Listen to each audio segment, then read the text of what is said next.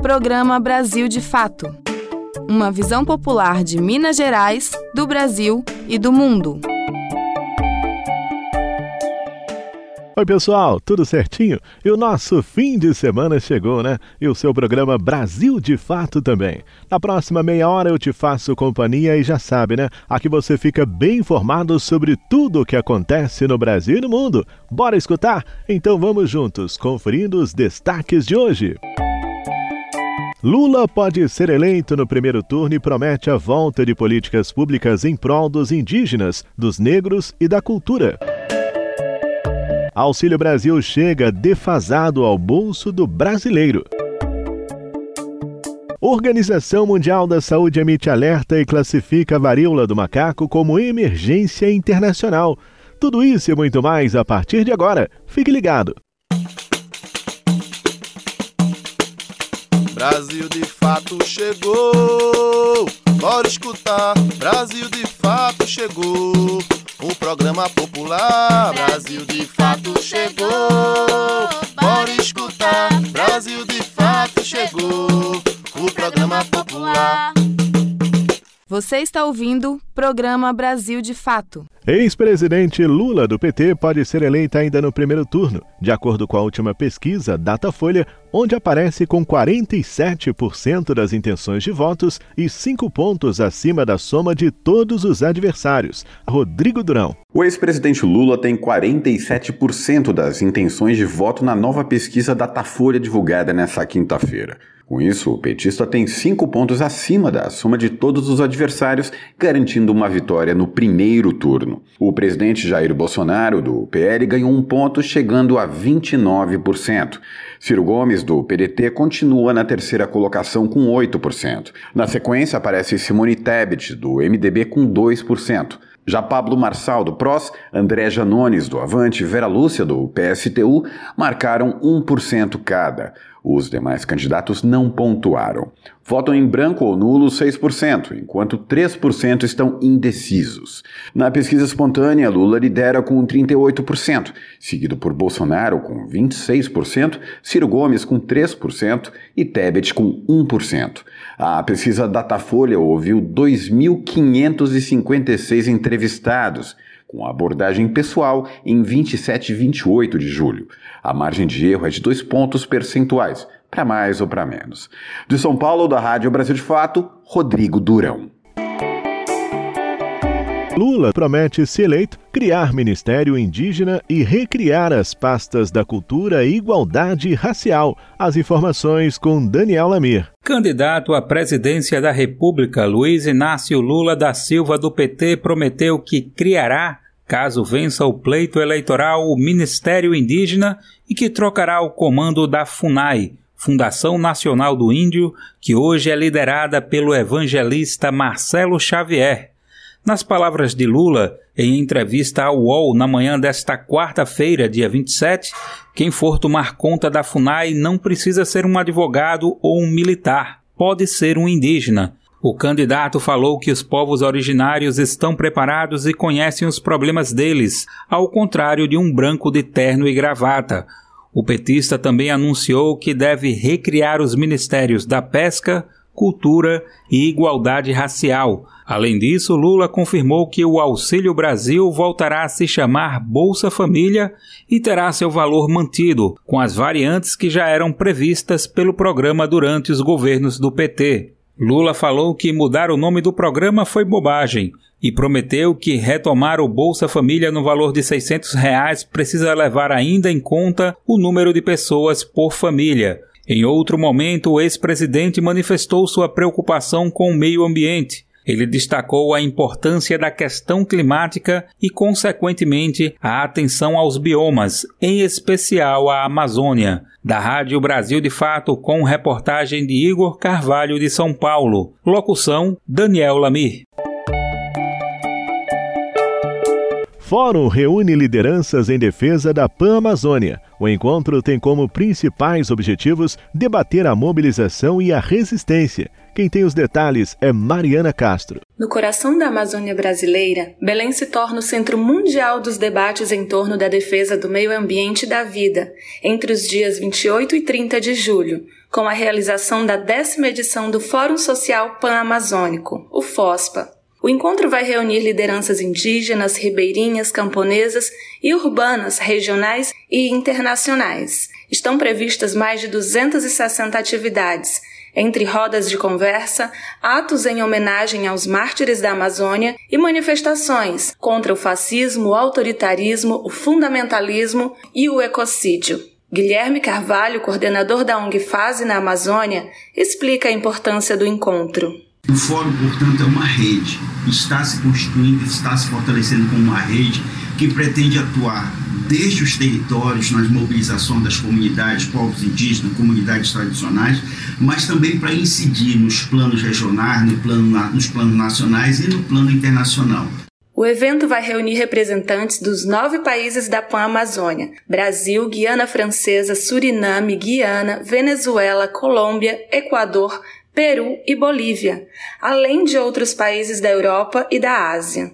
A última edição do FOSPA aconteceu em 2020 na cidade de Mocoa, na Colômbia, em formato virtual devido à pandemia, mas agora ele retorna ao modelo presencial no ápice das discussões em torno da preservação da Amazônia. A organização explica que a escolha do Brasil para sediar o encontro de 2022 está relacionado especialmente às ofensivas do governo Bolsonaro ao bioma e aos direitos dos povos tradicionais. Neste momento, o fórum se constitui de uma relevância ainda maior, dado que em alguns países, como a Colômbia, com a mudança é, no perfil do governo e no Brasil, com um governo de ultradireita que viola direitos e que não tem nenhuma perspectiva é, na defesa da Amazônia, da floresta dos seus povos. Então, o Fórum Social Pan-Amazônico é este momento de articulação política, de construção de plataformas e de definições de ações estratégicas conjuntas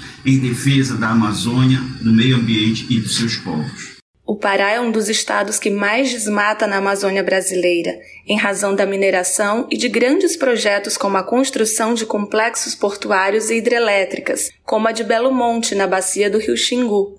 Dessa maneira, Belém é um espaço simbólico de luta e resistência dos movimentos sociais em defesa das águas e das florestas. É o que explica Jane Cabral, do MST do Pará. Para gente é, sediar este fórum é muito importante, principalmente nestes períodos em que nós estamos vivendo de ataque às lutas sociais, né, às resistências sociais, à vida do povo amazônico. Precisamos construir resistência frente ao capital, frente ao agronegócio, mineração, latifúndio, as grandes empresas que estão poluindo nossos rios, onde ribeirinhos e ribeirinhas já não podem mais se banhar, já não podem mais pescar o seu alimento.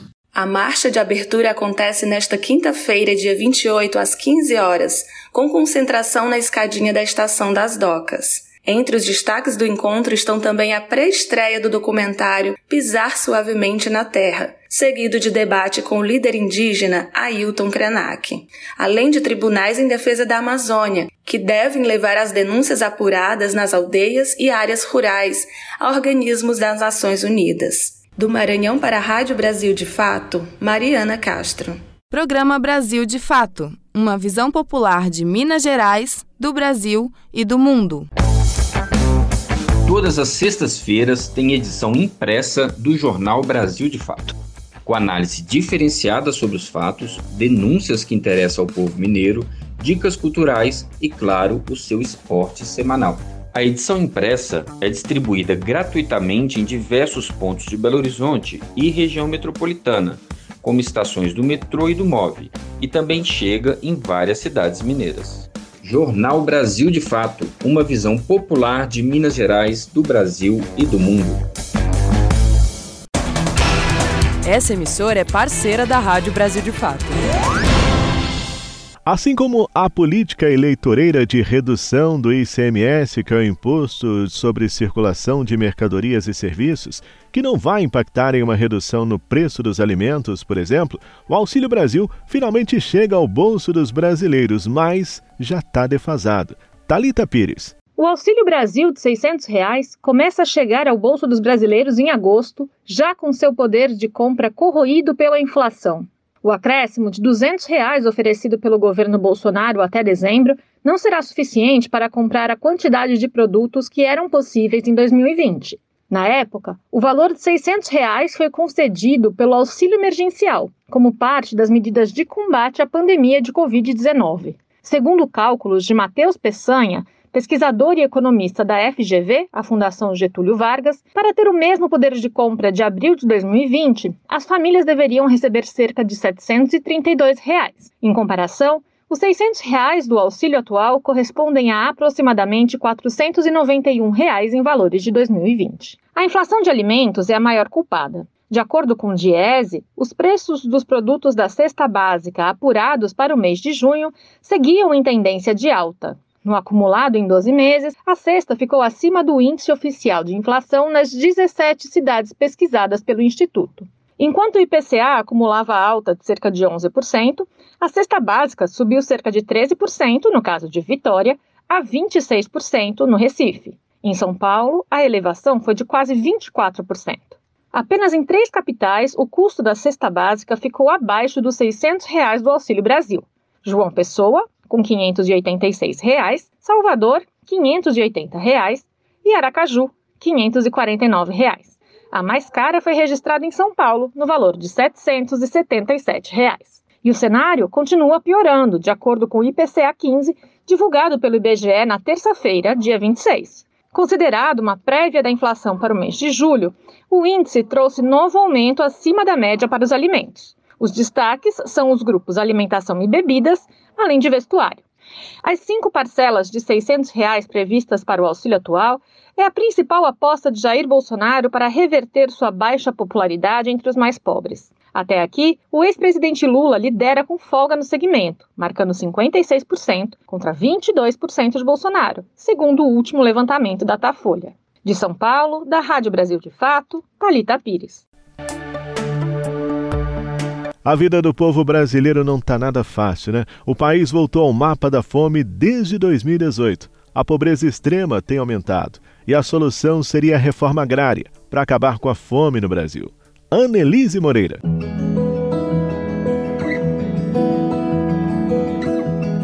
Momento agroecológico. A gente não precisa de migalha, a gente quer reforma agrária, quer crédito e apoio. E pra cantar mais forte o apoio, água na garganta deste chão. De um lado, mais de 33 milhões de pessoas no Brasil estão com geladeira e armários vazios sem ter o que comer. De outro, famílias lutam por um pedaço de terra para conseguir viver e produzir alimentos saudáveis ao incentivar a produção de commodities para exportação pelo agronegócio, o governo brasileiro faz uma escolha de não enfrentar a fome por meio de uma política que poderia contribuir na insegurança alimentar, a reforma agrária.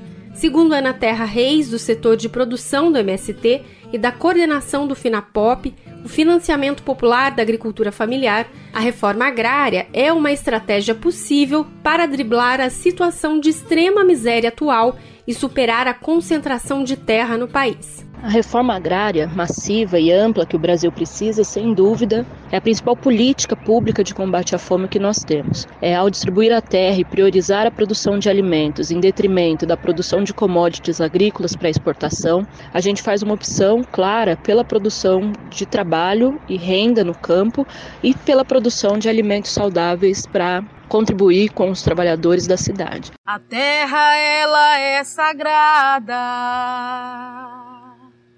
nas mãos de quem trabalha a terra.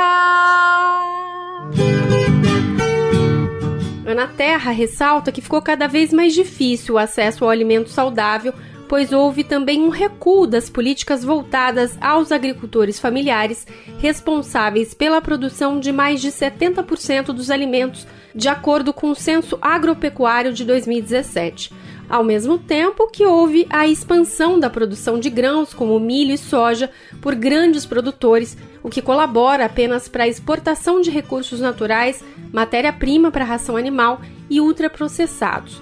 Ou seja, sobra menos incentivo para quem planta alimento, arroz, feijão, hortaliça, por exemplo. Ao fazer isso, o Brasil reafirma a sua condição de país periférico e colonizado uma vez que vive a serviço das transnacionais do agronegócio e mantendo o poder na classe dominante do campo, os grandes empresários rurais do agronegócio, que pouco estão se importando se aquilo que está sendo produzido está sendo produzido para o mercado interno ou para o mercado externo. Mesmo com a paralisação da reforma agrária nos últimos anos, desde a pandemia até agora, o MST, o Movimento dos Trabalhadores Rurais Sem Terra, tem feito ações de solidariedade. Por meio de palavras norteadoras como a cooperação, o movimento tem convocado os agricultores, assentamentos e acampamentos para ajudar pessoas em situação de vulnerabilidade social. Mais de 6 mil toneladas de alimentos foram doados pelo movimento, além da distribuição de mais de um milhão de marmitas em 24 estados. Para a Terra, a solidariedade também é um ato de resistência. Ao promover a doação de alimentos, o movimento resiste de forma ativa aos abusos desse governo fascista, lutando contra a fome e fortalecendo os laços entre organizações do campo e da cidade, como está previsto no nosso programa de reforma agrária popular. Em dezembro de 2021 foi lançado em Minas Gerais o projeto Plantio Solidário em que assentamentos e acampamentos da Zona da Mata Mineira cultivam alimentos já com destino às famílias que enfrentam dificuldade de se alimentar.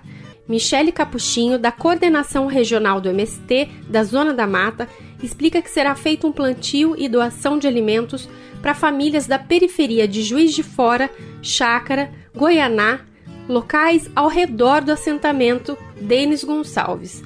O projeto tem como meta produzir 5 toneladas e meia de alimentos para 100 famílias. O objetivo desse projeto é fortalecer essa ação que nós fizemos já durante toda a pandemia, que foi doação de alimentos, mas agora numa perspectiva não só de doação, mas também de trazer as pessoas que recebem esse alimento para produzirem com a gente, para aprender a produzir na terra alimentos saudáveis e também conviver com a gente, né? Conhecer um pouco da possibilidade da sociabilidade de um assentamento, dos nossos valores, da nossa forma de nos organizar. Além do MST, mais de 15 organizações parceiras estão neste projeto. Todos os sábados ocorrem mutirões de plantio de alimentos do projeto da Zona da Mata. Michele conta que alguns deles já foram destinados, como é o caso das hortaliças. A gente já conseguiu, em três meses, colher almeirão, cebolinha, agrião, rúcula, alface, além dos alimentos que as próprias famílias doam. Quando as famílias vêm eh, para nos visitar, normalmente a gente organiza também uma cesta de produtos e a gente doa para essas famílias, que é mandioca, limão, banana. É, o nosso povo é sempre muito solidário, né? Nestes primeiros meses desta nova etapa do projeto, mais de 300 voluntários participaram das ações baseadas nos conceitos de agroecologia. A gente não precisa de esmola, a gente quer mesmo a escola, saúde e moradia. Mesa farta de pão. De Minas Gerais para a Rádio Brasil de Fato, Anelise Moreira.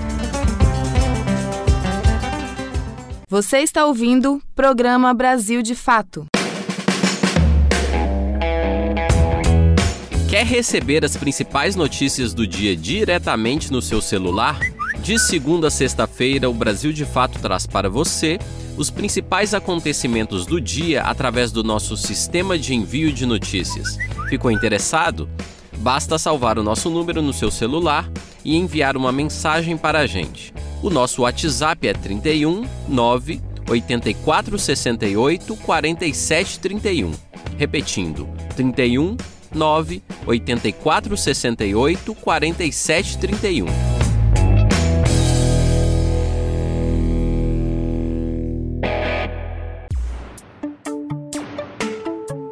Você está ouvindo o programa Brasil de Fato. uma visão popular de Minas Gerais, do Brasil e do mundo.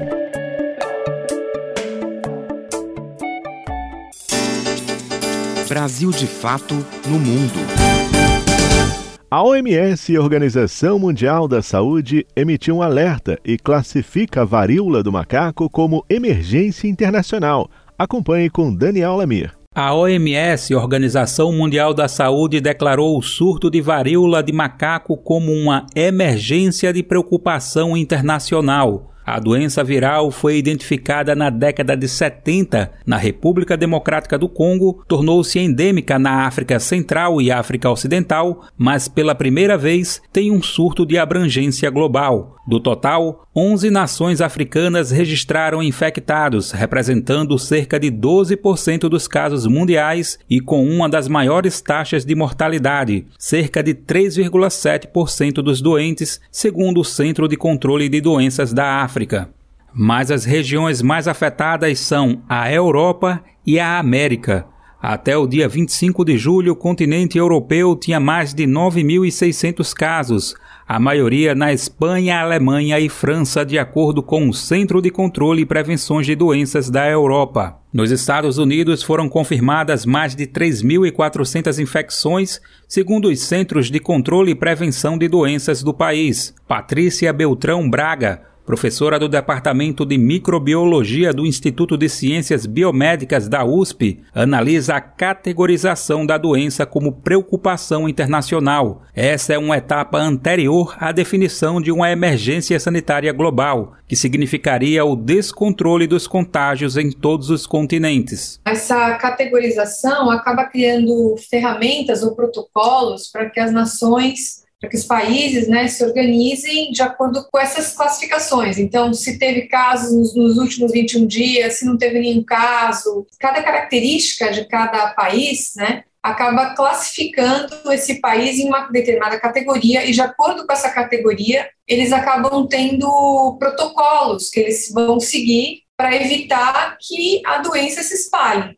Em 23 de junho de 2022, a primeira reunião do Comitê de Emergência do Regulamento Sanitário Internacional da OMS avaliou que o risco da doença é considerado moderado a nível global, mas na Europa foi vista como exceção, onde o risco é considerado alto. Na América Latina, os primeiros casos foram registrados em maio. Em junho, a OPAS, Organização Pan-Americana da Saúde, divulgou diretrizes para orientar equipes médicas a realizar exames de detecção e ajudar a rastrear os contágios. No Brasil, segundo dados do Ministério da Saúde da quarta-feira, dia 27, já existem 978 infecções confirmadas. De acordo com estudos preliminares do New England Journal of Medicine, que analisou amostras de 520 infecções em 16 países, em 95% dos casos, o vírus foi transmitido através de relações sexuais.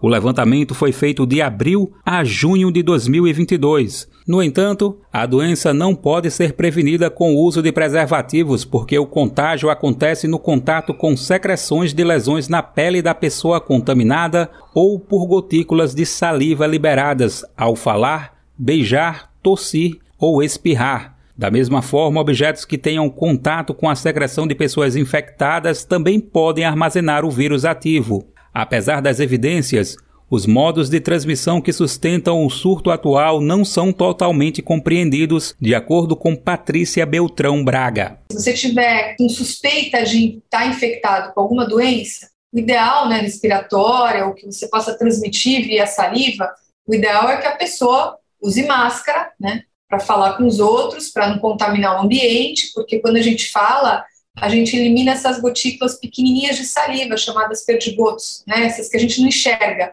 Mas você está falando, você está eliminando isso. E essas gotículas podem conter vírus, inclusive o, o vírus da varíola do macaco, qualquer vírus, né? A infecção pode ser confirmada pelo método PCR, que detecta o vírus a partir da amplificação do DNA, a OPAS está se esforçando para viabilizar a disponibilidade dos testes. A Fiocruz vem produzindo controles positivos que são importantes para atestar a confiabilidade dos kits PCR. A doença veio parar aqui não pelos macacos, mas porque uma pessoa contaminada o trouxe. Os sintomas mais comuns são febre, fadiga, dor de cabeça e dores musculares. Após o início da febre, em até cinco dias, podem aparecer manchas vermelhas e lesões na pele que provocam coceira. Já no estágio avançado da doença, pode haver aumento dos gânglios na região cervical e inguinal, com úlceras que emitem secreção até que a lesão forme casca e cicatrize. A pessoa só deixa de transmitir o vírus quando a pele está completamente cicatrizada. Acesse a versão online desta matéria para conferir mais informações sobre sintomas de transmissão, debates sobre vacinação, posicionamento do Ministério da Saúde e protocolos da OMS. Acesse brasildefato.com.br. Da Rádio Brasil de Fato, com reportagem de Michele de Melo de São Paulo. Locução: Daniel Lamir. Em um passado recente, nós ouvimos bastante o termo negacionismo principalmente no momento mais delicado da pandemia da Covid, onde assustadoramente só aumentava o número de pessoas mortas pela doença. Enquanto autoridades mundiais pediam o isolamento da população, aqui no Brasil, o presidente Bolsonaro insistia no discurso da gripezinha e minimizava as consequências da doença, acompanhado pelo governador Zema, que sempre declarava opiniões parecidas. E agora um novo alerta em relação a essa postura: é que o movimento anti-vacina nos Estados Unidos pode fazer com que surjam surtos de várias doenças e novas epidemias. As informações com Eloá Orazen. Depois de mais de uma década livre da poliomielite, os Estados Unidos voltaram ao radar da doença na semana passada, quando um homem não vacinado testou positivo para o vírus em Nova York. Atualmente contagiosa, a polio foi erradicada em muitos países, inclusive no Brasil, mas a queda na taxa de vacinação mundo afora tem preocupado as autoridades, como mostra a antropóloga médica Svea Klosser, da John Hopkins Bloomberg School of Public Health. Essas doenças preveníveis por vacinas, que nos esquecemos e achamos que desapareceram, elas estão por aí e elas vão voltar se nós não mantivermos os níveis de vacinação altos o suficiente. E você sabe, eu não entraria em pânico com um caso aqui ou ali, mas é um lembrete para nós sermos cuidadosos sobre essas coisas e continuarmos tendo essas conversas. Notícias falsas e teorias da conspiração acerca de vacinas não são nada novas, remontam ao século XIX, mas ganharam força nos últimos anos. Nos Estados Unidos, a discussão sobre a vacinação nunca esteve tão em alta. Em partes, isso se deve à pandemia do coronavírus, cuja campanha de vacinação no país foi um fracasso. Embora tenha sido o primeiro país a disponibilizar gratuitamente diferentes tipos de imunizantes, apenas 67% da população americana está completamente vacinada contra a Covid. Paulo Fitz, diretor do Centro de Educação de Vacinas, comenta o que move os partidários do movimento antivacina. Acho que o cerne disso é que as pessoas não gostam de ter vacinas obrigatórias. Elas não querem sentir que estão numa posição em que precisam se vacinar ou vacinar seus filhos. Eu dividiria isso em vários grupos. Acho que, por um lado, você tem pessoas céticas em relação às vacinas, que querem ter certeza de que o que estão colocando em seu corpo ou no corpo dos filhos foi testado adequadamente. Eu chamaria de cético da vacina, o que é bom. Acho que sou cético em relação a vacinas. Gostaria de ter certeza, de ver os dados antes de tomar uma vacina ou pedir aos meus filhos que tomem uma vacina. Mas então há os que são cínicos em relação à vacina. Essa é a pessoa anti-vacina. Elas são teóricos da conspiração. Eles acreditam que as empresas farmacêuticas controlam tudo, que as empresas farmacêuticas estão mentindo para eles, que as farmacêuticas controlam o governo, controlam a saúde pública. Eles não serão convencidos por dados ou razão.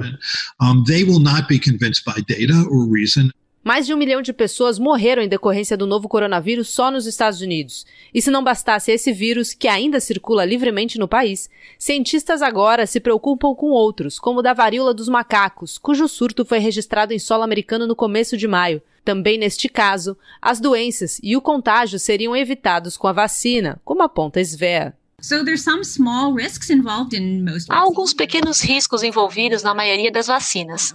Você sabe, a vacina da Covid certamente tem alguns, alguns efeitos colaterais. Eu fiquei um pouco doente quando a tomei. mas é algo que todos nós aceitamos, a fim de nos beneficiarmos. Mas também, e talvez mais importante, é esse benefício social. Como membro de uma comunidade, estou fazendo isso para proteger as pessoas ao meu redor que podem ser mais vulneráveis.